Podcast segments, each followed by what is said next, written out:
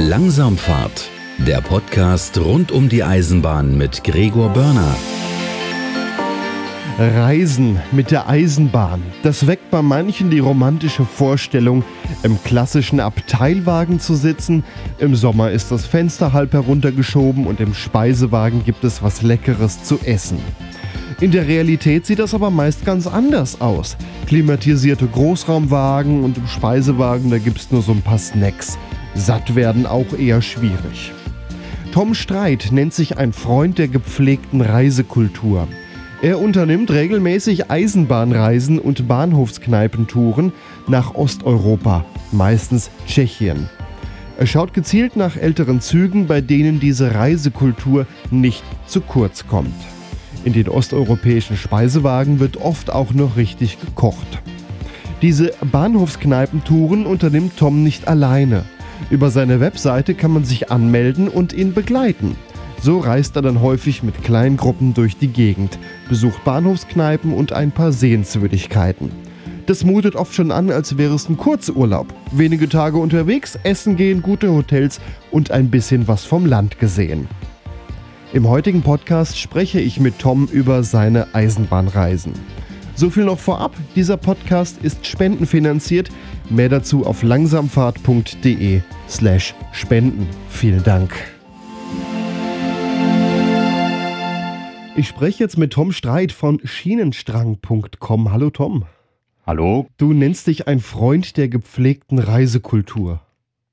Genau, richtig. Was, was bedeutet das? Hm, das äh, ist so eine Begrifflichkeit, die mir eingefallen ist, als ich drüber nachgedacht habe, was das am ehesten beschreibt, äh, was ich am Eisenbahnfahren schätze, nämlich, dass es nicht unbedingt auf die Zeit ankommt, dass man möglichst in Zügen reist, die gemütlich sind, die vielleicht ein Fenster haben, aus dem man äh, sich hinauslehnen kann an ungefährlichen Stellen. ähm, dass sozusagen ein bisschen der Weg das Ziel ist, dass die Zugbegleiter freundlich sind, dass man nette Fahrgäste hat. Dieses althergebracht, was man so von früher kennt, am Abteil klopfen, ist hier noch frei, hallo, wohin fahren Sie? Solche Dinge. Äh, Proviant auspacken, dieser Reisehunger kennt vielleicht auch jeder noch, wenn man losfährt, dass man gleich hungrig ist, obwohl man erst gegessen hat zu Hause. Also eigentlich äh, alles das, was genau. man nicht hat, wenn man einmal quer durch Deutschland mit der Deutschen Bahn reisen möchte. Ja, ich wollte jetzt nicht gleich losbashen, aber ja. es gibt diese Möglichkeit auch in Deutschland noch, aber man muss sehr viel Glück haben. Ja, ja, der Regelfall ist ja dann doch ein klimatisierter Zug, was natürlich auch ohne Frage Vorteile bringt, gerade im Sommer. Da kann man allerdings dann kein Fenster mehr aufmachen. Der Speisewagen ist auch nicht mehr das, was es früher einmal war. Das ist ja heute mehr nur so Fertiggerichte und warm machen. Ja. Früher wurde ja noch richtig gekocht. Du bietest aber Touren an, und zwar Eisenbahnreisen nennst du es auch auf deiner Internetseite, wo man durchaus das genau noch erleben kann. Wo gehen diese genau. Touren ungefähr hin? In Deutschland vermute ich mal weniger. Genau, in Deutschland weniger. In Deutschland ist meistens der Start, überwiegend in Dresden. Das liegt daran, dass die Touren meistens äh, nach Tschechien, Polen oder in die Slowakei führen. So würde ich es mal umschreiben. Eigentlich auch Ukraine, ist aber zurzeit leider nicht möglich. Ähm, und in Dresden beginnt Das heißt, das Stück DB wird möglichst kurz gehalten, aus gutem Grund. Und dann geht's los mit äh, den Fahrzeugen und Landschaften und Erlebnissen, die man eben oder die ich und meine Mitreisenden eben so schätzen. Ne? Und das kann man eben vor allem in Tschechien erleben. Ja, überwiegend geht's nach Tschechien. Das sind äh, Bahnhofskneipentouren meistens. So habe ich das mal umschrieben, weil es dort eben noch diese Bahnhofskneipenkultur gibt. Also sehr viele Stationen, wo man tatsächlich am Bahnsteig oder im Empfangsgebäude oder in unmittelbarer Nähe noch essen und trinken kann. Auch äh, sich ausruhen kann, einen Warteraum findet und solche Dinge, Toilette, alles das, was es in Deutschland nicht mehr gibt. Und die Idee ist mir eigentlich gekommen äh, vor ein paar Jahren, als ich keine Arbeit hatte und mich ein bisschen um meine Gesundheit kümmern musste und dann zu Hause saß. Und da habe ich eigentlich so die Idee gehabt, warum eigentlich allein äh, nach Tschechien fahren, warum nicht Leute mitnehmen. Und da habe ich einfach mal so einen Aufruf gemacht. Möchte jemand mitkommen auf die die Tour? Und das ist auch auf Resonanz gestoßen und dann hat sich das so ergeben. Dann habe ich festgestellt, oh, hier gibt es ja noch richtig Bahnhofskneipen und so weiter. Und kurz vor Corona wollte ich das richtig groß starten, sogar in Selbstständigkeit. Habe zwei Testtouren gemacht und die waren auch ziemlich erfolgreich. Dann kam Corona, genau, und dann habe ich mir irgendwann eine richtige Arbeit wieder gesucht und mache das jetzt ehrenamtlich, was eigentlich auch viel entspannter ist, weil ich da nicht auf Gewinn oder dergleichen achten muss, weil ich mitnehmen kann, wen ich möchte, weil ich das in der Intensität durchführen kann, wie ich es vertrage. Hm.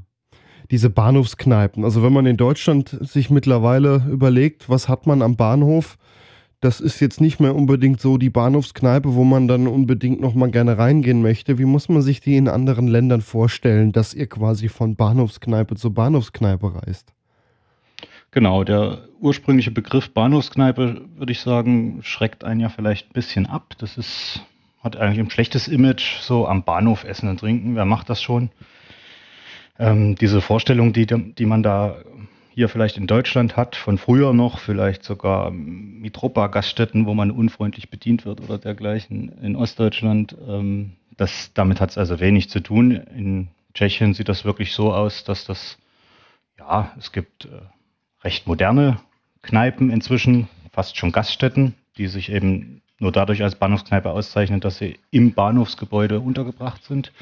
Es gibt auch äh, richtige krasse Spelunken, wo man vielleicht allein überlegen würde, gehe ich da jetzt rein, wo auch merkwürdige Gestalten sitzen oder Leute, die vom Leben gezeichnet sind, wo man vielleicht auch nicht sofort äh, mit dem westlich erwarteten Servicegedanken umgarnt wird, sondern sich mal durchsetzen muss, vielleicht in Landessprache bestellen muss, damit man überhaupt was bekommt. Und das sind so die Reize, die das für mich auch ausmachen. Und die Gruppenreisen oder ich fahre ja in kleinen Gruppen, also acht bis zehn Leute. Ich glaube, die Leute, die da mitkommen, die schätzen eben, dass ich erstens weiß, wo die Kneipen sind, zweitens, wann sie geöffnet haben, drittens, wie man da am besten hinkommt, auch mit welchen vielleicht interessanten Zügen. Und dass ich natürlich auch, das merke ich sehr häufig, dann der bin, der auch das Bier bestellt und so oder überhaupt sich traut reinzugehen als erstes. Äh, da gibt es also auch äh, verständlicherweise ein bisschen Skepsis bei den Teilnehmern. Genau, die würden das allein sozusagen unter Umständen gar nicht machen. Es gibt auch noch einen anderen Teil, der kennt das alles inzwischen und fährt einfach nur mit, weil es toll ist. Genau.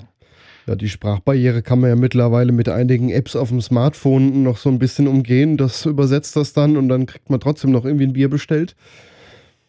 Das ja, heißt genau. aber auch, das sind so Kneipen, die du immer mal wieder ansteuerst und nicht jedes Mal neue. Also ich mache das so, ich recherchiere zum einen ständig, also tatsächlich fast täglich. Ich habe auch ein bisschen ein paar Leute, die mir das auch stecken, äh, wo noch Kneipen sind, die ich nicht kenne. Ich habe da auch eine Liste, trage das ein und so weiter. Und die Touren, die sind jedes Mal anders. Genau, das liegt zum einen daran, dass ich Abwechslung möchte, das liegt zum anderen daran, dass die Umstände auch unterschiedlich sind, Länge der Tour, wann, ich muss mich nach den Öffnungszeiten richten, ähm, welche Züge fahren dorthin, das spielt auch eine Rolle. Ich will ja nicht nur mit klimatisierten Triebzügen fahren, sondern möglichst auch ein bisschen äh, sogenannte spektakuläre Fahrzeuge sozusagen, wie die Taucherbrille oder die Brotbüchse, äh, um mal ein paar Spitznamen äh, reinzubringen, äh, benutzen. Und worauf ich auch achte, und da bin ich sehr stolz drauf, ist, äh, inzwischen fahren ja sehr viele mehrmals mit, wie schon gesagt. Und ich achte also wirklich drauf, dass ich, wenn jemand ein zweites oder drittes Mal mitfährt, nicht wieder dahin fahre, wo der schon war. Das ist natürlich ziemlich herausfordernd, macht auch ein bisschen Arbeit, aber es bringt eben auch Abwechslung, ja. Also wenn ich mir auf deiner Internetseite das so anschaue, du hast da diverse Touren für ja dieses Jahr tatsächlich äh, da und oft steht auch schon ausgebucht dran, manchmal noch so zwei freie Plätze oder hier mal einer. Ähm, also du hast da richtig so eine Art Jahresprogramm wie, ich würde jetzt mal sagen, ein, ein, Busunternehmen, was ja auch so einen Katalog oft rausgibt mit den die Ziele biete ich dieses Jahr an. Also da hast du schon ordentlich was dabei, auch an der Auswahl. Genau, wir sind im zweiten Jahr jetzt. Äh, ich Ende August setze ich mich mit meiner Frau zusammen. Da besprechen wir, welche Wochenenden ich im Folgejahr sozusagen hergeben kann. Nicht von ihrer Erlaubnis her, sondern ich will ja auch mit ihr mal was machen oder mit meiner Familie. Aber wir sprechen das dann ab, welche Intensität und wann und wann unser Privatzeugs ist. Und im September, Anfang September immer, ähm, treffen wir uns dann, also alle, die wollen, alle Freunde der gepflegten Reisekultur, kurz hinter der Grenze in Decin und Jetlowa Und da verkünde ich dann das Programm fürs folgende Jahr. Und das habe ich eben letztes Jahr im September auch wieder gemacht. Und kurz danach schon sind also die Anmeldungen eingegangen. Und es wollte eigentlich immer so sieben Leute mitnehmen pro Tour, dass ich so mit mir acht Leute zusammen habe. Und das ist relativ schnell voll geworden, ja. Und jetzt äh, muss ich tatsächlich auch überlegen, ob ich noch welche einschiebe, weil einfach die Nachfrage sehr hoch ist und ich möchte es ja auch allen ermöglichen, äh, da mitfahren zu können, genau. Und du bietest auch noch an, äh, individuelle Touren, äh, dass man die quasi bei dir anfragen kann. Genau, davon kriegt jetzt noch gar keiner richtig was mit, wenn man so auf der Homepage guckt, weil das ja nicht im Jahresprogramm äh, drinsteht. Also ich habe tatsächlich auch einige Anfragen für dieses Jahr, wo sich zum Beispiel äh, vier Paare, die jedes Jahr einmal irgendwie was Besonderes machen, eine viertägige Reise, die haben sich eben dann entschieden, das dieses Jahr mal mit mir zu machen in der Slowakei. Das mache ich zum Beispiel im September. Äh, dann äh, gibt es Leute, die einfach schon per se fünf, sechs Personen zusammen haben, die dann gar nicht sich sozusagen bei einer festgelegten Tour anmelden, sondern sagen, nö, mach uns doch was äh, nur für uns, genau. Und dann mache ich das mit denen. Und da habe ich sozusagen auch schon dieses Jahr fünf oder sechs Touren, die noch zu den ja, 19 oder 20 dazukommen. Das ist schon eigentlich alles, was ich mir vorgenommen habe, dass es ein bisschen ruhiger wird dieses Jahr. Das kann man vergessen. Ja. Das klingt doch eher so, als kannst du das mit dem Selbstständig da durchaus nochmal überdenken, denn äh, Nachfrage ist ja da. Da müsste man natürlich dann, äh, kann ich, kann ich ganz, können wir ganz offen drüber reden. Ähm, um das zu realisieren, müsste man den Preis etwas anheben. Also im Moment kann ich ja nicht von Preis sprechen, sondern von Unkosten. Ich treibe ja quasi nur ein, was ich ausgebe, plus meine Kosten. Meine Kosten schlage ich eben auf alle um seit diesem Jahr, weil ich festgestellt habe letztes Jahr, dass ich eben nicht 20 Touren oder 20 Mal Urlaub machen kann. Und das fällt aber bei acht oder zehn Leuten dann fast gar nicht ins Gewicht. Sprich, du lässt dich von den sieben Leuten einladen zu der Tour. Einladen. Ich esse und trinke ja fast nichts. Und ähm, wenn man das sozusagen damit Gewinn erwirtschaften wollen würde, müsste man zu diesen Unkosten natürlich noch einen, einen gewissen Aufschlag drauf hauen und man müsste vielleicht auch tatsächlich mit zehn oder zwölf Leuten fahren, damit sich das lohnt und dann auch noch öfter im Jahr. Und da kommen wir eben auch an bestimmte Grenzen, weil ich will ja nicht unbedingt und kann auch nicht in, in, in bestimmten Spelunken mit, mit zwölf Mann einfallen. Also das, das geht einfach nicht. Das ist, im Sommer ist das alles ein bisschen einfacher, kann man draußen sitzen, kann man mal ein Bier in der Sonne trinken und so. Aber ich möchte das auch nicht die Leute überfordern und es nimmt auch dann Gemütlichkeit. Ich merke das auch bei Gruppen so über acht Personen, dass man fast an diesen zwei, drei Tagen gar nicht mit jedem ins Gespräch kommt und so. Und das finde ich dann auch nicht schön. Deswegen, man muss das klein halten und um das dann sozusagen mit Gewinn machen zu können, müsste ich dann richtig auch draufschlagen vom Preis her. Und ich will ja, dass jeder das erleben kann, jeder mitfahren kann und auch möglichst mehrmals im Jahr. Und deswegen wird das erstmal so bleiben, dass das ehrenamtlich ist. Und es bietet mir noch eine andere Möglichkeit, neben dem ganzen Kram, den man beachten müsste, wenn man das hauptberuflich macht, wie versicherungstechnische Dinge, Pauschalreisenanbieter ist man dann und was weiß ich, Haftung und, und so. Was ich mir eben jetzt momentan leisten kann, ist, dass ich sagen kann, dass ich fahre da mit Freunden sozusagen, wenn ich auch manche erst kennenlerne im Zug. Und äh, wenn mir einer nicht passt oder wenn das zwischen uns nicht passt, dann kann man eben auch sagen, nee, dann wird das mit uns nichts mehr beim nächsten Mal oder so. Und das möchte ich mir eigentlich auch nicht, äh, das möchte ich eigentlich auch nicht aufgeben, dieses Privileg, ja, weil es gibt ja nichts Schlimmeres, als mit, mit Leuten seine Zeit zu verbringen, mit denen man das gar nicht möchte. Ja. ja, gerade wenn dann so eine Tour auch mal ein paar Tage geht. Richtig. Wie viele Tage geht denn so die durchschnittliche Tour? Genau, ich habe angefangen mit zwei Tagen, Samstag, Sonntag und das mache ich jetzt aber nicht mehr, mal jetzt drei Tage also Bahnhofskneipentour Tschechien immer auf jeden Fall Freitag bis Sonntag. In diesem Jahr habe ich auch viertägige im Programm, Donnerstag bis Sonntag. Da hat man dann drei Nächte zusammen. Man muss natürlich auch ein bisschen aufpassen, dass es nicht nur äh, Biergetrinke wird sozusagen. Da habe ich auch schnell eingegriffen und, und, und äh, ein paar Dinge geändert. Inzwischen ist es also wirklich so, dass wir auch Wanderungen machen zwischendurch, dass man sich mal was anschaut, dass man mal vielleicht morgens auch die Gelegenheit hat, diese Stadt noch anzuschauen, in der man übernachtet hat. Ähm, wir essen schön gemeinsam abends. Wir haben, ich wähle schöne Hotels aus, also nicht irgendwie das billigste, sondern es soll auch einen kleinen Urlaubseffekt haben, das Ganze. Man soll eben wirklich auch eine schöne Zeit miteinander verbringen. Und äh, ich muss die Tour ja auch so planen, dass es nicht mit ganz knappen Anschlüssen ist, wo man irgendwas verpasst dann und mit der ganzen Gruppe dann da hängt. Deswegen, es geht immer mehr ein bisschen in die Richtung Bahnhofskneipe hier und da und zwischendurch aber eben auch mal Bewegung, weil das ist ganz wichtig, insbesondere für mich. Ich habe das also letztes Jahr festgestellt, das geht so nicht. 20, 20 Bahnhofskneipentouren ohne sich zu bewegen. Und das es ist aber immer wieder interessant, man fragt dann doch in der Gruppe so nach der dritten Kneipe so, wir hätten jetzt theoretisch noch die Möglichkeit, mit dem und dem Zug dort und dorthin zu fahren und mal zu gucken, kenne ich auch noch nicht, ist da vielleicht offen, soll eine ganz tolle Spelunke sein, wollen wir die noch mitnehmen und so? Und dann sagen doch alle acht meistens, ja komm, probier. Ja, also, aber ähm, es ist nicht nur es sind nicht nur Bahnhofskneipen, das ist mir also wichtig zu sagen, genau. Wir machen auch zwischendurch was. Sollen ja auch keine reinen Sauftouren wären. Nein, das ist sonst hast du nachher nicht, ein ganz anderes Publikum dabei. Genau, Aber das habe, wenn ich da noch, das habe ich mir nämlich auch, das hatte ich eigentlich ein bisschen befürchtet, dass sich so Männer zusammenrotten oder dass es solche Nerds oder, oder ja, so Trinktourismus oder irgend sowas ist also gar nicht. Es ist noch nie ausgeufert, noch nie über die Stränge geschlagen. Es, wir haben nie uns irgendwo vergessen oder sind versackt oder sonst was. Also das muss ich wirklich mal loben. Es fahren auch Frauen mit. Es fahren natürlich weniger Frauen als Männer mit, aber es fahren doch auch erstaunlich viele Frauen mit. Und äh, es sind tatsächlich keine Sauftouren. Und das ist das Schöne, das, so soll es auch bleiben, genau. Ja, und Bewegung, sagtest du, ist auch wichtig. Man sitzt ja dann doch auch viel, ob im Zug oder dann eben in der Kneipe. Richtig. Äh, so eine Stadtbesichtigung dazwischen, ich glaube, die macht es dann auch aus. Wobei du auch hier bei manchen schreibst, Wanderschuhe mitnehmen. Äh, das gibt Wanderungen. Äh, wie muss man sich die vorstellen? Läuft man dann mal so zur nächsten Stadt oder so?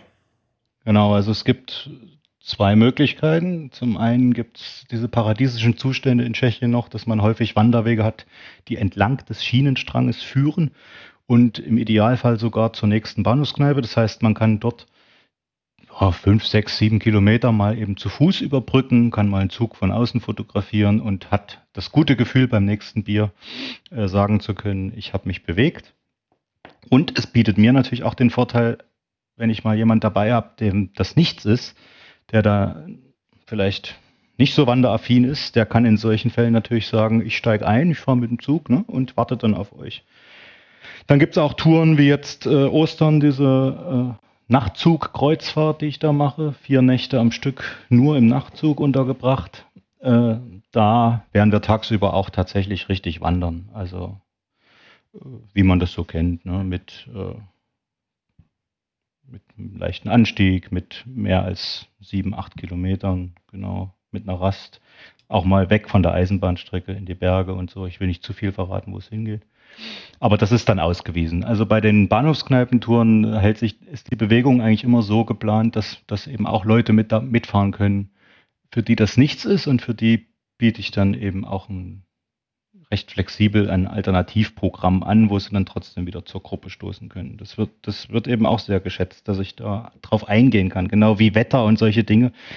Äh, man muss auf alles gefasst sein. Ne? Man kann das schön planen, aber ich muss mir immer die Flexibilität bewahren, zu sagen, okay, der Zug fällt aus oder oh, es, es regnet den ganzen Tag oder Mensch, hier ist es so schön, alle wollen noch ein zweites Bier trinken, warum soll man hier wieder weggehen?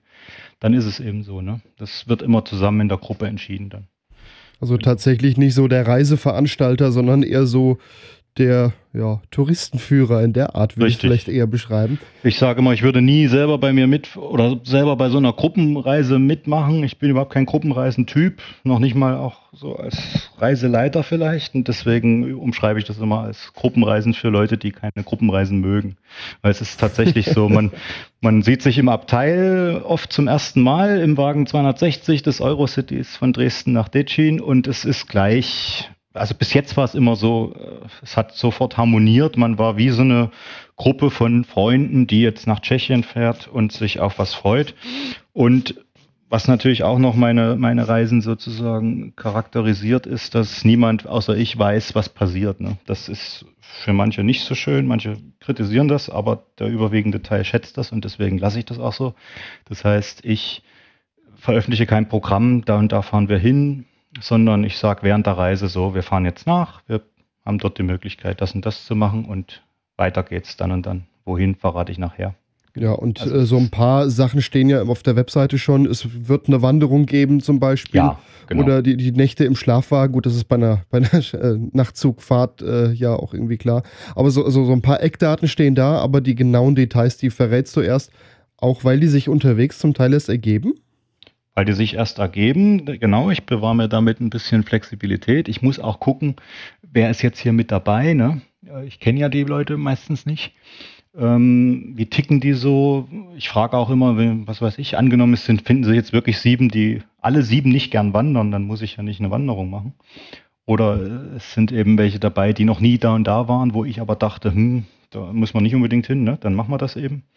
Äh, zum einen das, genau. Zum anderen möchte ich eben auch dieses Gefühl geben, sich wirklich ab Dresden mal fallen lassen zu können. Man braucht sich um nichts kümmern. Also du musst nicht bestellen, du musst nicht bezahlen, du musst nicht nach einer Fahrkarte gucken, wann es weitergeht oder sonst was. Es ist für alles gesorgt. Man soll einfach sich entspannt zurücklehnen und genießen. Und ich biete aber immer für die Leute, die, für die das nichts ist, auch an, sozusagen äh, mich zu fragen und anzusprechen und dann kann ich auch gern mehr verraten.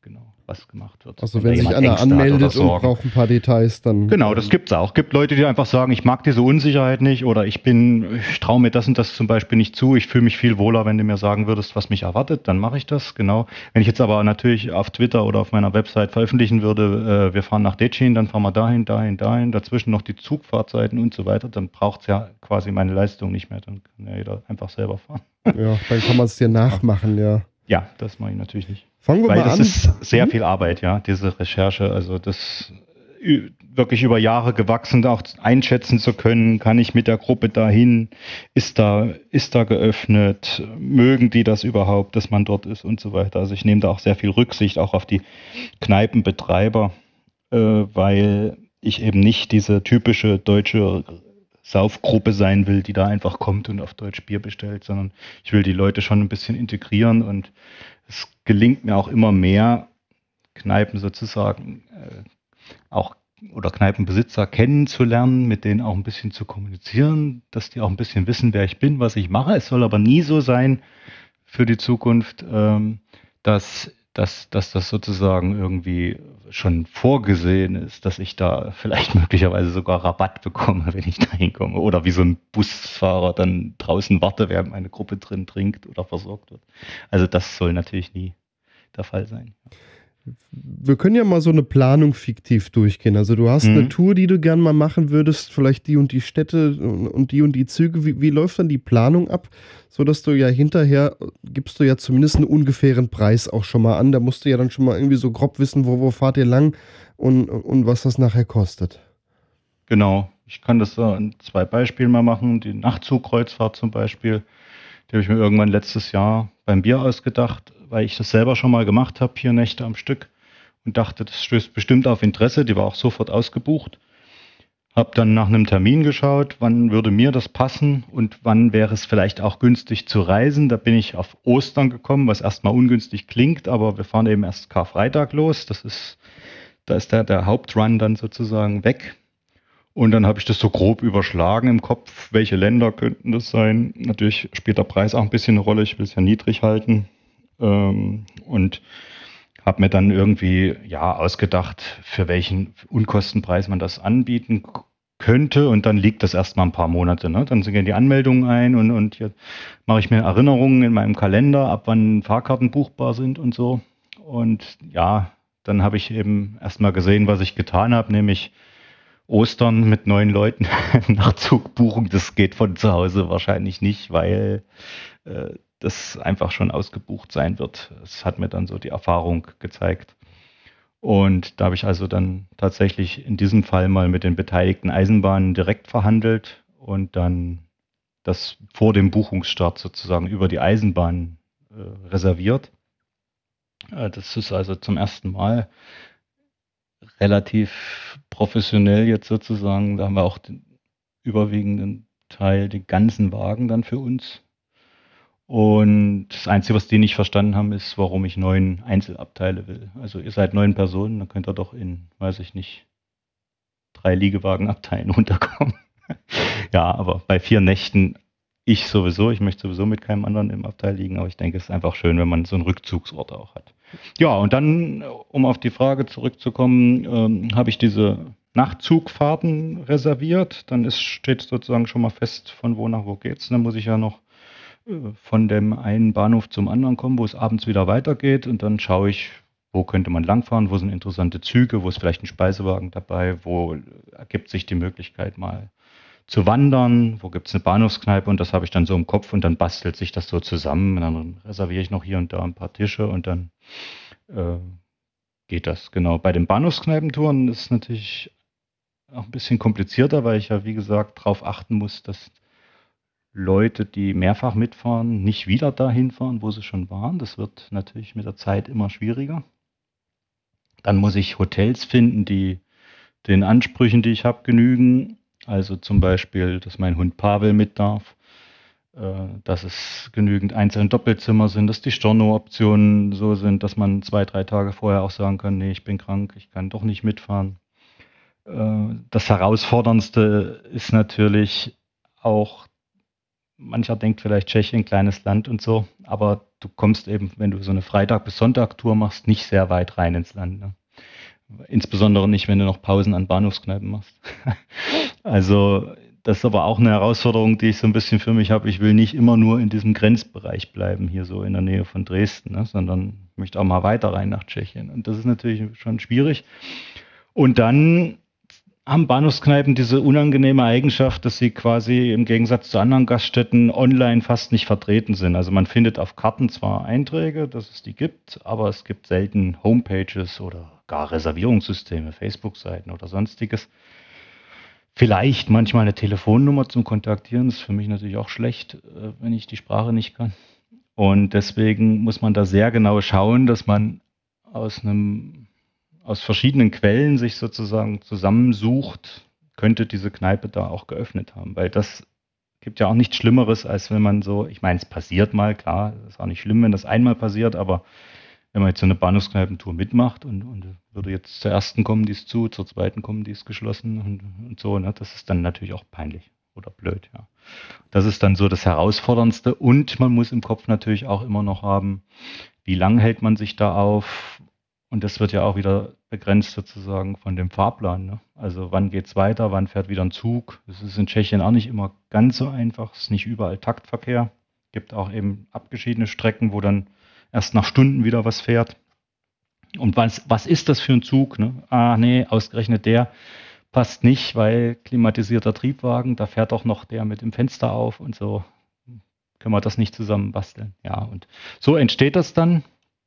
Plus eben immer noch, was ich vorhin gesagt habe, im Hintergrund behalten, was ist, wenn es regnet, was ist, wenn es Verspätung gibt, was ist, wenn die Gruppe sagt, hm, hier ist gerade so schön und so weiter. Ne? Oder ich bin so unsportlich, ich kann gar nicht laufen.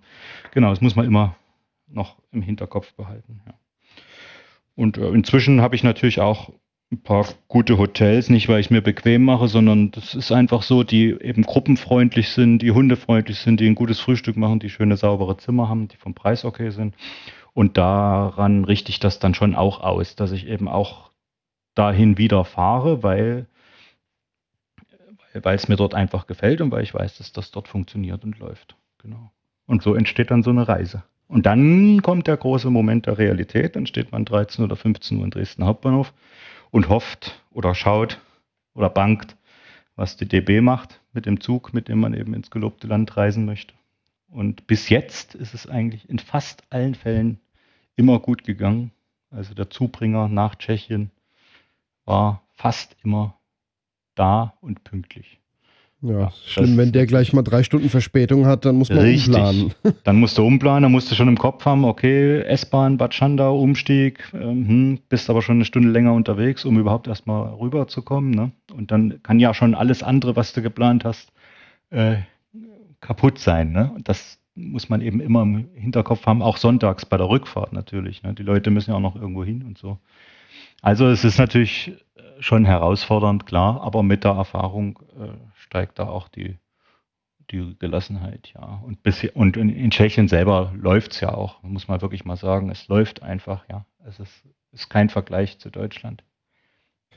Mit Fahrkarten, das, das kümmerst du dich dann auch drum. Also du sagst jetzt nicht so, wir gehen jetzt an Automat, jeder kauft seine, sondern du kaufst dann für alle die Fahrkarten und äh, hast vorher quasi Geld eingesammelt. Oder wie läuft genau, das? Genau, es ist sogar noch schlimmer. Ich kaufe erst die Fahrkarten und sammle dann das Geld ein. also, und ich biete sogar an, dass ich die Fahrkarten für die Anreise nach Dresden auch kaufe, weil ich da mich auch recht gut auskenne. Man konnte es ja den Medien entnehmen, dass ich mich tariflich ganz gut auskenne. Und äh, kaufe dann sozusagen, wenn jetzt jemand von Köln oder so anreist oder von Berlin, dann kaufe ich dem das gleich noch mit auf Wunsch äh, bis Dresden. Und man braucht sich um nichts zu kümmern, genau. Wir vereinbaren auch immer, ich frage das vorher, aber bis jetzt gab es noch nie Widerspruch, äh, dass ich auch die Kneipen und Gaststätten und so weiter alles erstmal bezahle. Und am Schluss gibt es dann eine mit böhmischer Präzision erstellte Abrechnung für jeden. Natürlich nicht äh, äh, jetzt genau auf, du hattest drei Bier und du hattest noch ein Dessert. Das wird auch vorher abgesprochen, sondern wir machen dann einfach durch acht und fertig. Und das, da hat sich auch noch nie jemand benachteiligt gefühlt oder so. Und es ist einfach viel entspannter, als wenn du in der Kneipe sitzt und jeder fängt jetzt an, muss Kronen umtauschen, muss da das Geld rausholen und so. Das, das ist Quatsch. Man soll sich um nichts kümmern müssen und Fahrkarten besorge ich, na klar, genau. Oder auch dann Eintritt, wenn ihr jetzt irgendwo nochmal reingehen wollt. Richtig. also du machst quasi einen, Gesamtpreis hinterher für alle, sagst vorher so ungefähr, ungefähr so und so viel äh, Euro wird es kosten. Du legst erstmal alles vor und dann hinterher ja, äh, im Übrigen ist es dann etwa so und so viel Euro. Genau, es gibt Touren, da kommt halt noch was dazu, da muss am Schluss nochmal jeder 30 Euro dazu bezahlen oder was, aber das sehen wir dann auch während der Tour, das wird auch besprochen. Ähm, was weiß ich, oh, jetzt sind wir ja aber heute Abend es aber krachen lassen hier in dem Restaurant oder so. Das ist ja jedem klar, dass das dann äh, eben auch mal ein bisschen mehr kostet oder so. Aber Na klar, oder wenn du fragst, Probleme. wollen wir das ja. und das noch besichtigen, das liegt gerade hier auf dem Weg. Und, und also es gibt unterschiedliche Reaktionen. Die meisten sagen, um Gottes Willen, was, das ist auch noch mit enthalten und du hast noch eine Straßenbahn angemietet, eine historische und was ist auch noch in dem Preis enthalten, wie machst du das und so. Es gab auch vereinzelt mal die Frage, äh, wie viel Gewinn machst du eigentlich mit so einer Tour? So, weiß nicht, so beim, beim damals, damals beim, beim dritten Essen gesessen und, und fröhlich reingedroschen und äh, hat 199 Euro für das Wochenende vorgestreckt an Unkosten und frug mich dann also mampfend, wie viel Gewinn ich eigentlich mit so einer Tour mache. Da musste ich dann schon sehr lachen. Ja.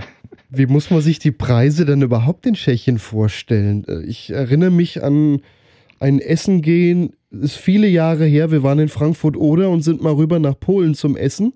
Mhm. Und ähm, also das ist locker 20 Jahre her oder, oder 15. Und wir haben mit Kreditkarte bezahlt, weil auch anderes Geld und hinterher wurden irgendwie für ein Essen für, für vier Personen 12 Euro abgebucht.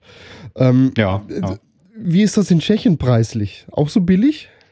Anders, also unterschiedlich. Also Prag muss man außen vor lassen, außer man geht in die Stadtteile, wo, wo sozusagen sich nur die Einheimischen hintrauen, wo man nicht touristisch jetzt abgezockt wird. Aber ansonsten ist Prag grundsätzlich natürlich teurer als der Rest des Landes.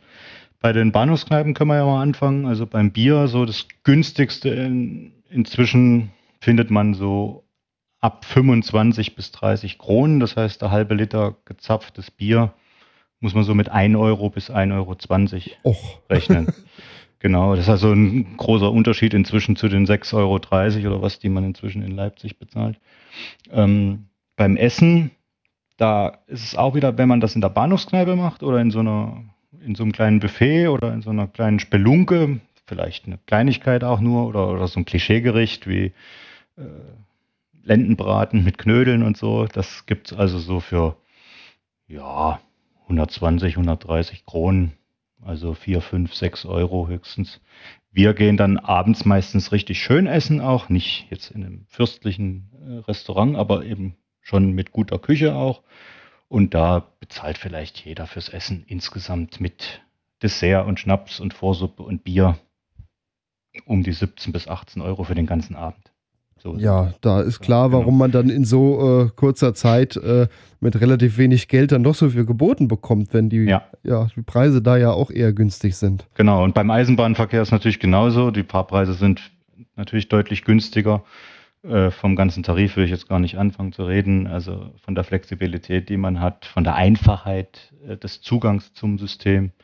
Äh, und da muss ich ja schon fast an, die, an den letzten oder vorletzten Podcast hier bei dir denken von Stefan Tigges, ähm, wo es ja auch ein bisschen darum ging, 49 Euro Ticket und Zugang zum System, das ist eigentlich das Schlüsselwort. Also der Preis ist ja gar nicht mal so das Entscheidende, sondern dass man möglichst einfach, auf ganz einfache Weise jedem ermöglicht mitzufahren. Das ist in Tschechien eben, ich will mal sagen, äh, vorbildlich. Ja? Also vielleicht sogar weltweit vorbildlich. Also man darf nahezu jeden Zug benutzen. Man hat ein Fahrkartensystem, ja, also man kann mit einer Fahrkarte alles benutzen. Es gibt keine Trennung, es gibt äh, eine Sitzplatzreservierung, kostet im Fernverkehr, wenn man es dazu kauft, gar nichts. Ansonsten ist es eben einfach erschwinglich und man kann eine Fahrkarte umtauschen, ja, also auch wenn sich was ändert oder man wird dafür nicht bestraft. Ja? Also selbst internationale Fahrkarten und so weiter kann man bis einen Tag vorher zurückgeben für drei Euro Gebühr. Man kriegt das Geld wieder und nicht einen Gutschein. Ich könnte ewig so weitermachen. also die haben das Tarifsystem, was wir hier gerne hätten. Ja, genau. Man kann einen Hund dazufügen, man kann ein Fahrrad hinzufügen. Es ist einfach entspannt. Man, man macht alles, man tut alles, um es den Leuten so einfach wie möglich zu machen, mitzufahren. Man kann im Zug kaufen, beim Zugbegleiter. Ja. Also auch spontan irgendwo einsteigen hier, ich brauche noch eine Fahrkarte, genau. was hier in Deutschland ja abgeschafft wurde, zumindest im Fernverkehr. Äh, und, und, offiziell äh, geht das ja eigentlich nicht mehr. Richtig. Es ist einfach schön, dass du da bist, du willst mitfahren, bitteschön, hier ist deine Fahrkarte. So. Ja, vielleicht können wir Deutschen ja auch noch was lernen von den Tschechen. Da kann man was das ist ja auch abgucken. Zu deiner Anfangsfrage, warum ich das nicht hier mache oder dass ich das ja sicher nicht hier mache. Na klar, das wäre in Deutschland gar nicht möglich. Wie soll ich in Deutschland, müsste ich, wenn ich mit einer Gruppe reise, ja, und, und ich müsste ja alles schon, also entweder fahre ich nur Nahverkehr, dann kaufe ich so zwei quer durchs Land Tickets und hangel mich dann mit Nahverkehrszügen äh, mit der Gruppe äh, irgendwie von nicht vorhandener Bahnhofskneipe zu nicht vorhandener Bahnhofskneipe. Oder ich plane dann Fahrten mit dem Fernverkehr mit, die müsste ich ja Monate vorher buchen, um überhaupt erschwingliche Preise zu bekommen. Ne? Ich könnte die kaum oder nur schwer umtauschen, wenn irgendwas passiert, wenn irgendwer nicht mitfährt und so weiter. Also das ist überhaupt nicht denkbar hier. Was ich, was ich in Tschechien mache, ist hier nicht, äh, nicht durchführbar mit dem Zug. Das muss man einfach so sagen. Hm. Jetzt äh, hast du äh, ja schon angesprochen, du kennst dich mit den Tarifsystemen sehr gut aus. Ich nehme mal auch an, du guckst immer so ja. ein bisschen, dass es natürlich nachher auch günstig wird, wenn man da irgendwie was kombinieren kann, dass es dann auf die und die Art ein bisschen günstiger wird. Und äh, da ist euch jetzt allerdings passiert, dass du mit einer Reisegruppe trotz gültiger Fahrkarte aus dem Zug geworfen wurdest. Genau. Was ist da passiert? Ja, das war jetzt sozusagen gar nicht so ein spektakulärer Stückel und äh, ich, ich schaue auf den Preis äh, und kenne mich super gut aus, Fall, sondern das war eigentlich was ganz Normales. Es gibt ein Ticket, das heißt Euro-Nice-Ticket. Es gibt es auch für eine oder zwei oder drei oder vier oder eben auch fünf Personen und für einen Tag oder für drei Tage so. Und das, das Tolle an dem Ticket ist, dass man im ganzen Grenzraum Tschechien, Polen, Deutschland, also wir reden hier von der Ecke Lausitz, also Görlitz, Zittau, Liberec und auf polnischer Seite, sage ich mal, Jelenia Góra. Äh, in diesem Bereich kann man alle Verkehrsmittel benutzen im Rahmen der Geltungsdauer. Und das ist eben bei fünf Personen und drei Tagen äußerst, äußerst günstig. 59 Euro, teilt das mal durch fünf, durch drei Tage, durch alle Verkehrsmittel äh, auf einer, auf einer Fläche von Bischofswerda, da beginnt die Gültigkeit, bis weit hinter Jelenia Góra oder auch weit hinter Liberec auf tschechischer Seite. Und das ist sozusagen prädestiniert, um mit einer Gruppe äh, diese drei Tage dort auch flexibel zu sein. So, und wenn das Ticket eben erst in Bischofswerda beginnt, weil es eben nur im, auf deutscher Seite äh, Verkehrsverbund äh, ZVON gilt, äh, der eben in Bischofswerda beginnt, dann äh, muss ich ja irgendwie dorthin kommen, ja, bis da, wo das Ticket beginnt, was ich dann drei Tage nutze. Und diese Anschlussfahrkarte ist also sowohl in die eine als auch in die andere Richtung für mich jetzt kein, kein Stückeln in dem Sinne. Ja. Und da wurden wir also auf der Rückfahrt insbesondere, äh, hatten, waren wir ja innerhalb dieses Geltungsbereiches dieses Tickets, also hinter Zittau in, in Richtung Dresden und wurden kontrolliert. Und dann habe ich ja dort eine Fahrkarte für fünf Personen bis Bischofswerda oder weiß der Geier, wo ich hin will. Und in, meiner, in meinen Augen ist die zu kontrollieren und dann ist weiterzugehen. So, da gibt es keine Fragen zu stellen. Warum sind Sie hier? Wohin fahren Sie? Was machen Sie heute noch? gibt überhaupt keinen Grund. Ja, ist ja? richtig. Es geht eigentlich so, niemand was an. Also warum, warum kommt man überhaupt auf die Idee, äh, sozusagen diese Fragen zu stellen? Ja, warum kommt man auf die Idee? Weil ich so blöd war und äh, gefragt habe oder mich sozusagen mir zu erkennen gegeben habe, dass ich noch weiterfahren möchte, nämlich weil ich für meinen Hund ab Bischofswerda eben online kein Anschlussticket kaufen konnte oder damals nicht kaufen konnte oder damals dachte, dass ich nicht kaufen konnte. Inzwischen bin ich ja eines Besseren belehrt. Es gibt jetzt diesen NextDB-Navigator, in dem man das scheinbar kann. Aber kurzum, da man im Trilex, so heißt das Unternehmen, was dort fährt, äh, eine Marke der Länderbahn, eine Tochter der italienischen Netinera-Gruppe, äh, da man dort auch im Zug kaufen kann, habe ich also überhaupt keine Veranlassung gesehen, äh, mich jetzt da vorher irgendwie verrückt zu machen und habe einfach bei der Kontrolle schon hinter Zittau gesagt, ich hätte gern ab Bischofswerda dann noch eine Fahrkarte für meinen Hund nach Dresden. So. Und dann war gleich die Frage, und was ist mit Ihnen? Ne? Wo, auch, wo ich auch wieder eigentlich nicht nachvollziehen kann, weil wenn ich sage, ich brauche eine für meinen Hund, dann werde ich ja für mich schon gesorgt haben. Ne? Aber gut. Äh, und dann habe ich gesagt, ich brauche keine, ich ziehe mir das im DB-Navigator. Für mich geht es ja online. Ne? Nein, das machen Sie nicht. Und ich so, wieso mache ich das nicht? Weil Sie das Vorfahrtantritt machen müssen. Ja. Da habe ich gesagt, ja, das kann ja gut sein. Aber zum Beispiel, ich wollte noch weitergehen. Ich wollte nur das Stück bis in den nächsten Verbund mit DB fahren und dann eine Verbundkarte kaufen. Die muss ich ja erst, kann ich erst kurz vorher lösen, weil die ja zeitlich begrenzt ist. Als ich das gesagt habe, war es natürlich völlig aus. Dann war es auch richtiges Stückeln. Das hat sie also überhaupt nicht akzeptiert. Und dann habe ich gesagt, äh, dann hat sie gemeint, äh, ich, ich muss die Fahrkarte sozusagen kaufen für den ganzen Abschnitt, den ich befahre, bevor ich in den Zug steige an dem Startbahnhof, also in Liberec. Dann habe ich gesagt, ich kann ja in Liberec nicht die Verbundfahrkarte schon kaufen. Die ist ja dann ungültig, wenn ich in Dresden bin. Ne? Die gilt ja nur anderthalb Stunden. Hat sie gesagt, nein, die wäre in dem Fall dann trotzdem noch gültig. Da habe ich gesagt, nein, das stimmt nicht. Ich kann ja nicht in Dresden in den Bus steigen und sagen, hier, die habe ich vor drei Stunden in Liberec gekauft, die ist abgelaufen, aber die Zugbegleiterin hat gesagt, die gilt noch. Naja, habe ich gesagt, ich möchte aber keinen Ärger. Wie gesagt, hinter uns lag, lagen drei sehr schöne Tage oder zwei sehr schöne Tage in Tschechien. Ich habe gesagt, ich möchte keinen Ärger. Äh, verkaufen Sie mir einfach ein Ticket nach Dresden. Egal, was es kostet. Habe ich wörtlich so gesagt. Und da hat sie ihr Verkaufsgerät genommen und wollte das eintippen. Und da habe ich gesagt, jetzt habe ich nur noch eine Frage. Was ist denn, wenn ich jetzt in Bischofswerda, wo mein Ticket hier endet, was ich habe, aussteige? Und dann, der Zug steht ja eh drei Minuten, ruft mich mein Papa an und sagt, du komm mal bitte doch nach Dresden, weil das und das will ich noch sehen oder es ist was passiert oder weiß der Geil was. Und dann steige ich ein und komme ich zu Ihnen und sage so, ich muss doch weiter nach Dresden, kann ich bitte ein Ticket kaufen? Und da hat das Verkaufsgerät wieder sinken lassen und hat gebrüllt, sie kommt doch hier nicht auf dem Weg nach Dresden zweimal durch, um zu kontrollieren. Entweder ich sage ihr gleich, wo ich hinfahren will und zeige ihr alles, oder ich steige aus. Und da habe ich gesagt, wieso soll ich jetzt aussteigen? Ich habe doch ein Ticket. Und dann hat sie gesagt, jetzt ist Schluss, ich verkaufe Ihnen überhaupt nichts mehr. Sie steigen alle am nächsten Halt aus. Und äh, das habe ich natürlich überhaupt nicht verstehen können, warum am nächsten Halt. Befand mich ja im, voll in der Gültigkeit meines Tickets. Und da habe ich gesagt, nein, wir steigen natürlich nicht am nächsten Halt aus. War, eh, was weiß ich, Eberbach oder Wilden oder weiß der Geier was.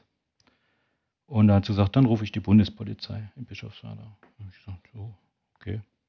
Ja, und dann kamen da sechs Bundespolizisten, haben sich die Handschuhe angezogen, haben im Zug gesucht nach den Randalierern, nach denen sie gucken sollten. Deswegen waren sie nämlich gerufen worden.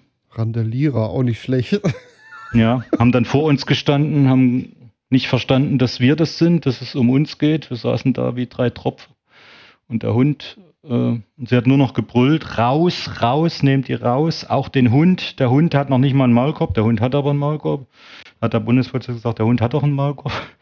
Da habe ich gesagt, wieso sollen wir denn aussteigen? Wir haben doch Tickets. Also meine Mitreisenden hatten ja tatsächlich sogar schon Sparpreistickets lange vorher gekauft, denn nach Leipzig. Äh, dann hat der eine Polizist gesagt, wir kennen uns tariflich nicht aus, wir können das jetzt hier nicht regeln. Und der andere hat gesagt, dann zeigen Sie doch Ihre Tickets. Dann habe ich gesagt, bitte, wir zeigen sie gern. Dann hat die gesagt, nein, Sie zeigen gar nichts mehr. Raus, raus, raus. So.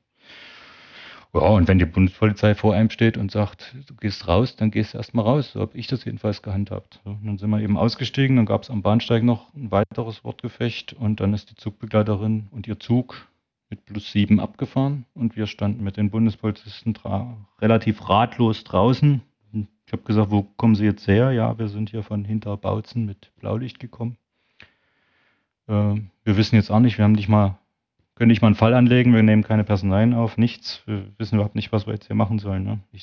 Habe ich dann auch gesagt, also dass ich Zugbegleiter war, wie ich die Sache sehe und so weiter, dass ich auch viel mit der Bundespolizei zu tun gehabt habe. Und äh, das, also auch kein Verstoß gegen das Hausrecht in meinen Augen vorliegt, das übrigens auch die Bundespolizei gar nicht so einfach umsetzen darf. Das ist erstmal die DB zuständig. Außerdem könnte man auch, selbst wenn man einen Fahrtausschluss ausspricht, erstmal darauf warten, ob der Reisende dem nachkommt. Ja, also kann ja auch sein, ich steige freiwillig aus, wenn ich ausgeschlossen werde. Ja, das sind alles so Dinge, die sind jedenfalls gleich abgezischt, haben sich so halb entschuldigt noch und wir sind mit dem nächsten Zug 20 Minuten später weitergefahren. Meine Mitreisenden haben ihren Zug natürlich verpasst nach Leipzig, waren zwei Stunden später am Ziel. Mir war es nicht, bei mir war es nicht ganz so schlimm, ich musste ja nur nach Dresden, aber die Peinlichkeit im Zug war natürlich da, ja, und das, irgendwie war der Sonntag auch im Eimer und ein Polizist hat noch die anderen Mitreisenden gefragt, ob jemand was dazu sagen möchte, haben alle nur nach unten geguckt oder aus dem Fenster, hat eben keiner was dazu gesagt. Das eigentlich Traurige ist, dass die Länderbahn zwei Wochen gar nicht reagiert hat und dann eben meinen beiden Mitreisenden geschrieben hat, in einem Satz, dass sie sich entschuldigen und ihnen ihr zusätzlich gekauftes Sachsenticket erstatten. Und mir haben sie zwei, drei Seiten geschrieben mit Auszügen aus dem Tarif und so weiter, dass Stückeln nicht erlaubt sei, dass ich mich belehrend gegenüber der Zugbegleiterin verhalten habe, die ja meine Kollegin auch ist gewissermaßen, äh, dass ich nicht äh, sozusagen demütig genug war und kollegial und äh, im Übrigen auch laut Tarif eine durchgehende Fahrkarte bräuchte, eben von dem Startbahnhof bis zu dem Zielbahnhof. Und das Hausrecht äh, oder den Fahrtausschluss äh, begründen sie eben damit, wenn ein Fahrgast uneinsichtig ist und diskutiert und damit sozusagen ja nervt, dann äh, rechtfertigt das am Schluss auch den Ausschluss von der Fahrt. Ja. Also wer zu viele Fragen stellt, der muss raus. Ja, man muss also wirklich äh, ein bisschen vielleicht das, klar, wissen die nicht, meine Geschichte kennen. Ich bin durchaus ein Mensch, der auch gern Recht hat. Ich bin auch ein Mensch, der sich, ja, der ganz gut überzeugt ist von sich und auch gern mal im Konflikt nicht aus dem Weg geht. Aber inzwischen hat sich bei mir auch viel getan.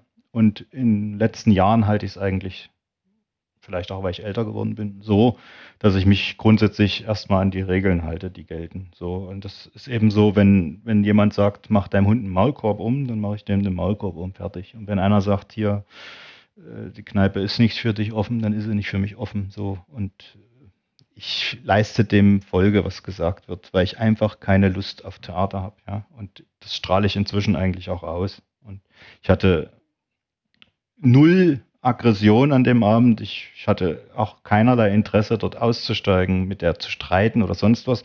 Die einzige Frage, die ich eben gestellt habe, war, was du vorhin auch gefragt hast, können wir es nicht so machen, ich steige aus und wieder ein, ja. Es war eigentlich mehr spaßig gemeint. Ich hätte es ja nicht mal tatsächlich machen müssen. Es war eigentlich eine Brücke für sie, um, um, damit ich sozusagen ja sagen kann, wie wir das hier lösen können, ja. Und das hat das in Kombination mit dass ich mich eben auskannte, vielleicht später auch in der E-Mail dann, dass ich geschrieben habe, dass ich bei der Bahn arbeite. Das hat die scheinbar auch alle provoziert. Ich verstehe inzwischen, ähm, was sie meint. Für sie vor Ort im Zug war das gar kein gültiges Ticket, weil ich sozusagen aus ihrer Sicht ja gar nicht nach Bischofswerda wollte, sondern nach Dresden und hätte aus dem Grund dieses Ticket gar nicht benutzen dürfen.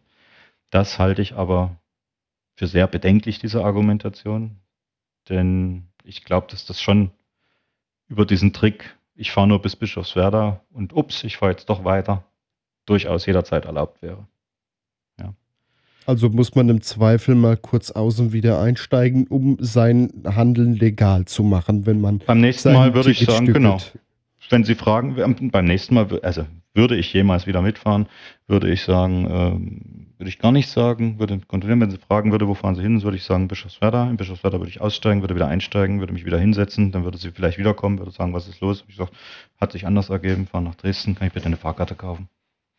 Ja. Ob sie dann überhaupt so reagiert hätte, wie sie müsste, weiß ich natürlich auch nicht. Aber die Frage stellt sich nicht mehr, weil ich da einfach nicht mehr mitfahren werde. ja. Du hast auch bei dein, auf deiner Internetseite eine Reisewarnung tatsächlich ja, für genau. Lausitz reingeschrieben, wahrscheinlich mehr spaßeshalber, um das nochmal aufzuschreiben. Ja, spaßig, genau. Äh, aber irgendwie muss ich das ja auch verarbeiten. Und äh, meine Follower und Freunde erwarten ja auch, dass das mit einer gewissen mit einem gewissen Humor auch äh, sozusagen abgearbeitet wird. Aber tatsächlich, wir haben eine Reise im Mai, die eigentlich über Görlitz führen sollte. Die habe ich jetzt gestern umgeplant. Die führt jetzt nicht mehr über Görlitz. Und das sind dann eben die Konsequenzen. Ich weiß, dass das niemanden was juckt. Und in Tschechien interessanterweise kann ich ja gar nicht auf die Länderbahn verzichten, weil die inzwischen leider auch viele Leistungen dort fahren, insbesondere im Grenzbereich. Da würde ich gar nicht mehr zu meinen liebsten Bahnhofskneipen kommen. Aber in Tschechien läuft das eben auch alles ein bisschen anders. Die dortigen Zugbegleiter machen eben das, was sie sollen. Sie kommen, kontrollieren. Und zwar jeden. Nach jedem Halt. Ne? Die sind nicht auf dem Führerstand stundenlang oder gehen einmal durch oder sonst irgendwas. Die machen das, was sie machen sollen. Abfertigen, kontrollieren und fertig.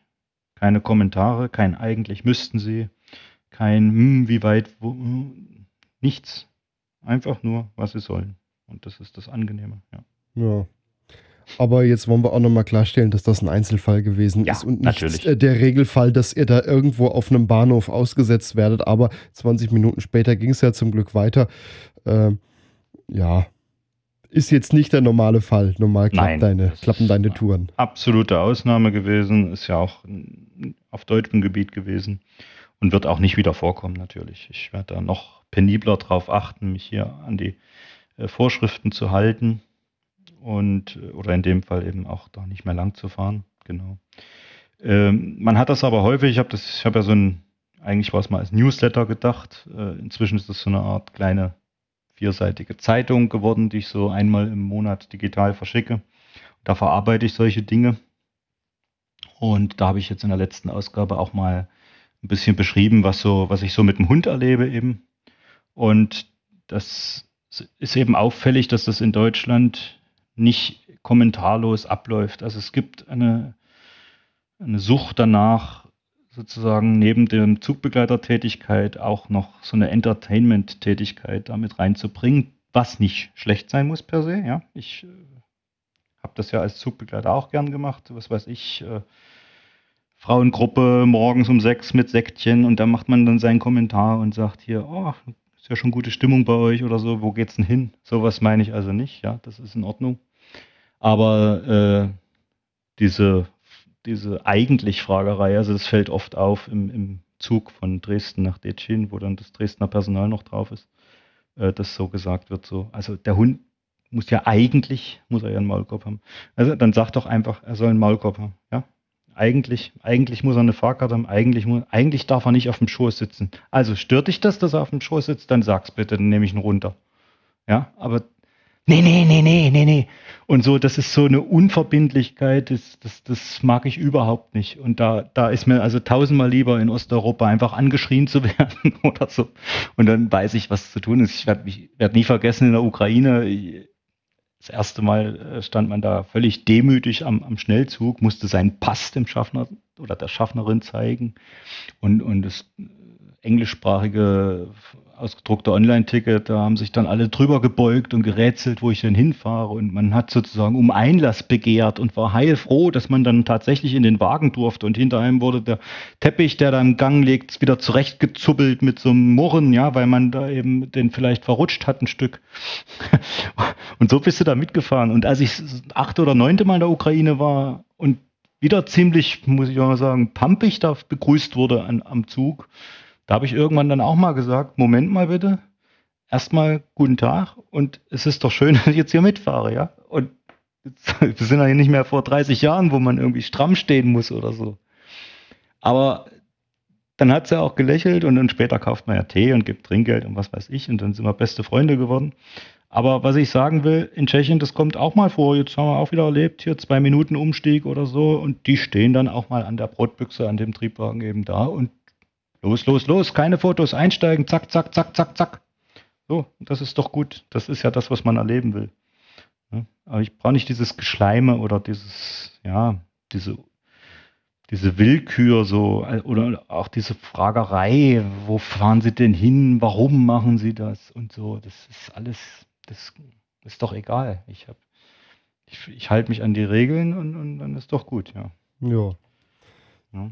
Du sagtest, in Deutschland ist sowas nicht unmöglich, aber sehr, sehr schwierig. Welche Regionen in Deutschland oder wo könnte man sowas denn irgendwie ansatzweise versuchen? Ich denke da vielleicht höchstens so an Harz, da, äh, Harzer Schmalspurbahn, dass man da irgendwie noch so, so eine Tour irgendwie hinkriegen könnte. Ist das anderswo in Deutschland auch noch möglich? Genau, Harzer Schmalspurbahn würde einem einfallen. Da muss man allerdings sagen, der Harz ist tot. Also im Harz ist es schon schwierig, mit dem Auto noch eine Gaststätte zu finden, die geöffnet hat. Ja, also vom Wandern ganz zu schweigen und vom Bahnhofskneipenkultur kannst du es völlig vergessen. Also es gibt einzelne Stationen, wo es manchmal geht, aber du kannst keine Bahnhofskneipentour dort planen. Ähm, wo es sowas noch gibt, ist tatsächlich Bayern, Sachsen und Thüringen. Aber ich habe auch eine kleine Liste gemacht, weil neulich auch mal eine Anfrage kam. Mir schreiben ja auch viele Leute, Journalisten geschrieben, die wollen eben über deutsche Bahnhofskneipen einen Bericht machen und so. Da habe ich auch mal ein bisschen was rausgesucht. Es gibt sie, aber sie sind räumlich so weit auseinander, dass man also da mehrere Tage oder so bräuchte, um, um die alle zu besuchen.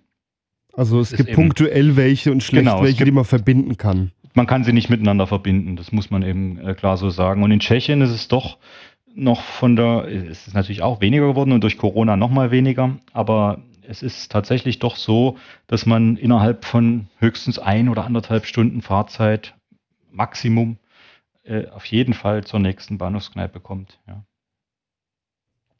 ja, hoffentlich bleibt das dann da so und äh, der Trend äh, wie in Deutschland, das wird eher weniger und im Zweifel dann doch die Dönerbude unterwegs. Äh, hoffentlich geht das da nicht ähnlich, ja, dass du deine Tour noch eine Weile machen kannst. In Tschechien ist es auch äh, schwierig geworden, weil viele Bahnhöfe natürlich auch renoviert werden, damit auch die, die Preise steigen für die Vermietung und äh, es hat sehr viele auch erwischt, nicht nur während Corona, sondern jetzt auch wegen der Sanierungen und so, die dann eben aus unserer Sicht auch schön spelunkig waren, die, die dann einfach rausfliegen. Ne? Das ist dann schade.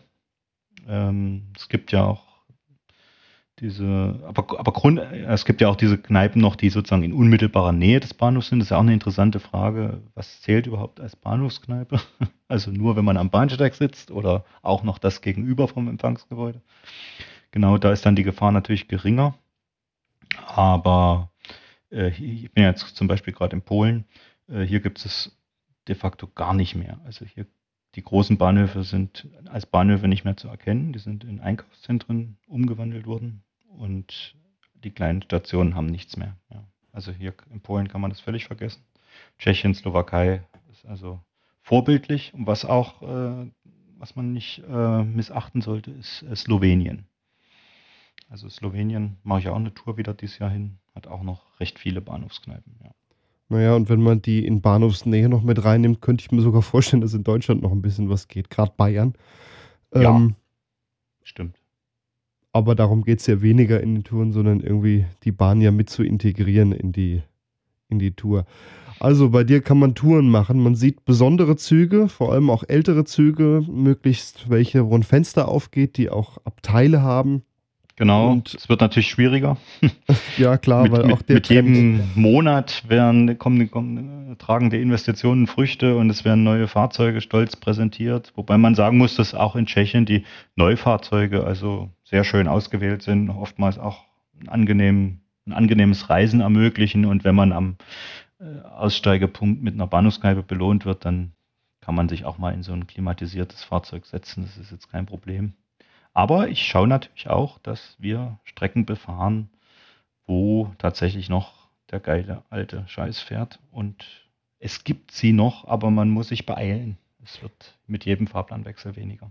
Und wenn ich jetzt mal gerade an so Länder wie Rumänien denke, die hier aus Ja. Deutschland alte Züge kaufen, so die Baureihe Ja. 628 zum Beispiel. Ja, Äh, teilweise fahren ja auch da, je weiter mal äh, östlich da geht, auch noch alte Schienenbusse. DDR-Schienenbusse sind Ja. auch in anderen Ländern noch anzutreffen. Ansonsten musste die Touren irgendwann noch ein bisschen erweitern, dass, dass man Genau. so in die Region mehr kommt. Ja, ist dann nur die Sache, dass man das eben nicht in drei, vier Tagen Nee. schafft. Ne? Und ich habe die Erfahrung gemacht, dass so eine Woche oder zehn Tage Touren oder sowas, das, da, ja, das ist schon eine ganz schöne Begrenzung. Also überlegen sich die Leute dann, ne, mache ich das, wer weiß, äh, mit völlig Unbekannten und hm, habe ich so viel Urlaub und so. Also so ein Tschechien-Trip, drei, vier Tage, das ist eigentlich immer drin, klar. Ja, das, das geht mal eben, weil sonst musst du irgendwie dem 628 Nachtzug sind ja in Tschechien auch viel anzutreffen, ja. aber teilweise auch modernisiert, ne? teilweise auch modernisiert, richtig, aber auch schön modernisiert teilweise. Mhm. Und äh, nicht nur die, die sind ja auch äh, unsere ganz normalen Intercity-Wagen, die hier angeblich nicht zur Verfügung stehen und, und wo man hier jeden Freitag jammert, dass man keine Fahrzeuge hat. Oder bis vor kurzem noch gejammert hat. Jetzt sind ja wohl genügend ICE da. Äh, die fahren ja da, zum Beispiel RegioJet fährt ja mit den erste Klasse Großraumwagen mit den Ledersitzen und allem rum. Also ja, teilweise noch in DB-Lackierung. Ja, man muss nur ein bisschen gucken. Man findet sie. Dann Ja. äh, hoffen wir einfach mal, ich sage jetzt einfach mal, dass es in zehn Jahren auch noch so gut funktioniert. Denn Ja. äh, es wird ja weniger.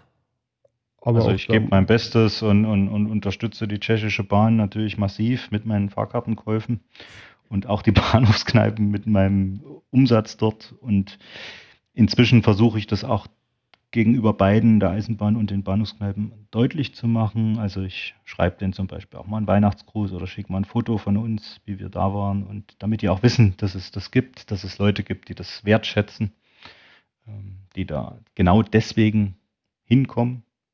Und ja, ich bin da eigentlich zuversichtlich, dass das nicht die Altfahrzeuge, aber die Bahnhofskneipen und so weiter und diese, dieses gepflegte, entspannte Reisen, was man in Tschechien noch machen kann, das, das wird uns erhalten bleiben. Kam da auch mal eine Antwort drauf zurück von denen? So, ihr, ihr Deutschen, ist ja schön, dass ihr sowas macht, oder? Ja, das gibt es. Äh, im, in erster Linie ist es natürlich erstmal Unverständnis. Also, warum fährt man mit dem Zug rum? Ja, es ist dort natürlich, die Leute fahren, um, um, um irgendeinen Ausflug zu machen oder von A nach B zu kommen. Das ist ja logisch, dass jetzt Leute extra dorthin kommen, nur wegen des Zuges oder nur wegen der Bahnhofskneipe. Das, das ist schwer zu vermitteln, insbesondere wenn man keine Sprachkenntnisse hat. Aber ich habe ja jetzt auch ein paar Tschechen schon kennengelernt und die helfen mir dann auch beim Übersetzen und beim Kommunizieren und so weiter. Und äh, inzwischen, ja, denke ich, haben einige Kneipen schon verstanden, warum wir dort sind, was wir da so schätzen und stellen sich sogar auch drauf ein, ja. Und das ist, ist ja dann schön. Vor allem bin ich stolz drauf, dass, wie soll ich das ausdrücken, wir uns benehmen, ist jetzt vielleicht die falsche Formulierung, aber äh, wir sind mit der gebotenen Demut dort, ja, aber nicht, äh, nicht schüchtern oder unterwürfig, aber wir, wir sind anständig, ja. Also wir bringen zum Beispiel unsere Gläser wieder zurück zum, zur Theke. Wie das, das sind so Kleinigkeiten, aber das fällt eben den Kneipen auf, dass man das so macht, wie es auch die Einheimischen machen, ne? dass man nicht reinkommt und auf Deutsch Bier bestellt, sondern dass man eben anständig ist, dass man sagt, hallo, wir sind zehn Leute, wir machen Bahnhofskneipentouren, ist das okay, wenn er uns das ausschenkt und so weiter. Und das kommt sehr gut an. Und inzwischen merke ich auch, auch weil der Hund dabei ist, der ja Pavel heißt und auch ganz gut als Bahnhofskneipenhund zu erkennen ist mit so einem Bierbart, äh, merke ich, dass die Leute uns wiedererkennen und auch immer freundlicher gesonnen sind. Und das liebe ich sowieso, dass man die so ein bisschen kriegen muss, ja. Dass man nicht dieses Hallo hier, du bist die Gaststätte und du musst mich jetzt bedienen, sonst haue ich dir eine schlechte Bewertung rein, sondern nein, ich muss versuchen, am Anfang habe ich komische Blicke gekriegt, ja. Hm, was macht er hier? Oder Karte mal hingeknallt oder keine Bierdeckel oder das Bier einfach abgestellt und wir mussten es selber verteilen und so.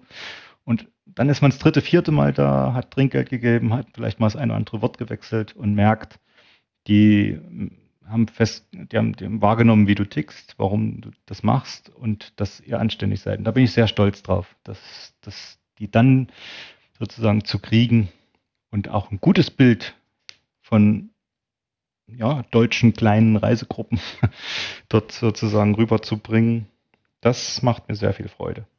Also, wer mal eine Bahnhofskneipentour mitmachen möchte, also keine Sauftour, sondern eine Tour des gepflegten Reisens mit einem schönen Einkehren, irgendwo noch ein Stück wandern oder spazieren gehen, was besichtigen, äh, und äh, ja, schön essen gehen, auf jeden Fall was auch von Tschechien sehen. Das ist ja auch so eine Art Tour, die ja. man durch Tschechien dann macht. Sich Der, um nichts kümmern müssen und nette Leute kennenlernen, das darf man auch nicht vergessen. Ja, das stimmt. 160 Leute kennengelernt, die alle in irgendeiner Weise toll waren, ja. Und man hält ja doch Kontakt auch zu vielen. Ja, gerade also, wenn sie mehrfach mitfahren. Ja. Ja, ich verweise dann mal auf deine Internetseite schienenstrang.com. Da findet man deine Touren, kann sich dann dazu anmelden. Äh, auch wenn schon viel ausgebucht ist. Also ich gucke gerade mal durch für dieses Jahr, so eine Handvoll Plätze findet man hier und da schon noch. Ansonsten muss man einfach dranbleiben und mal schauen, was du ja, im Folgejahr kann auch jederzeit anfragen. Ich versuche immer alles möglich zu machen, auch wenn jemand mal nicht äh, genügend Geld gerade hat oder wenn doch schon ausgebucht ist. Man kann immer mit mir reden und mir schreiben. Und ich kann ja auch verraten hier exklusiv, ich werde noch mal zwei, drei Touren reinwerfen dieses Jahr im Sommer. Mhm. Und eine Warteliste hast du auch noch. Warteliste gibt es auch noch, genau. Das ist eigentlich auch ein gutes Instrument, weil doch mal ein oder andere wird krank oder so und dann gibt es einen, der sagt, hey, ich habe Zeit, ich fahre mit. Genau. Ja, also schienenstrang.com und sonst findet man dich in den sozialen Medien auch, wenn man danach Richtig. sucht. Bei Twitter zum Beispiel Schienenstrang. Da äh, ja, findet man ein bisschen was oder eben Facebook oder Instagram. Da gibt es dann auch mal ein paar Bilder der Touren, denn dann, dann kommt das. Da gibt es auch Bilder, genau. Zusammen. Auch, auch auf meiner Website kann man einfach mal schauen, was bisher geschah, heißt die Rubrik. Da sind immer acht Fotos von jeder Tour. Und da sieht man eigentlich, dass äh, sowohl die Natur als auch die Eisenbahn, als auch die gute Laune, als auch die nötige Individualität nicht zu kurz kommt. Ja, das, das sieht auf jeden Fall interessant aus. Ähm, Gerade die Züge, die Bahnhofskneipen, man sieht sie, äh, man sieht Bilder der Städte zum Teil auch und natürlich ja. auch das Bier, was äh, ja jetzt auch nicht ganz so kurz kommt bei eurer Tour. Nicht zu vergessen, genau. Ja. Dann danke ich dir. Tom Streit, schienenstrang.com. Vielen Dank. Sehr gerne. Habt ihr Themenvorschläge, Kritik oder Anregungen? Auf langsamfahrt.de gibt es ein Kontaktformular oder ihr schreibt mir über Facebook, Twitter oder Instagram. Dort findet ihr diesen Podcast unter @langsamfahrt. Damit verabschiede ich mich bis zum nächsten Mal. Euer Gregor Börner. Das war Langsamfahrt, der Podcast rund um die Eisenbahn. Weitere Informationen gibt's im Netz unter langsamfahrt.de.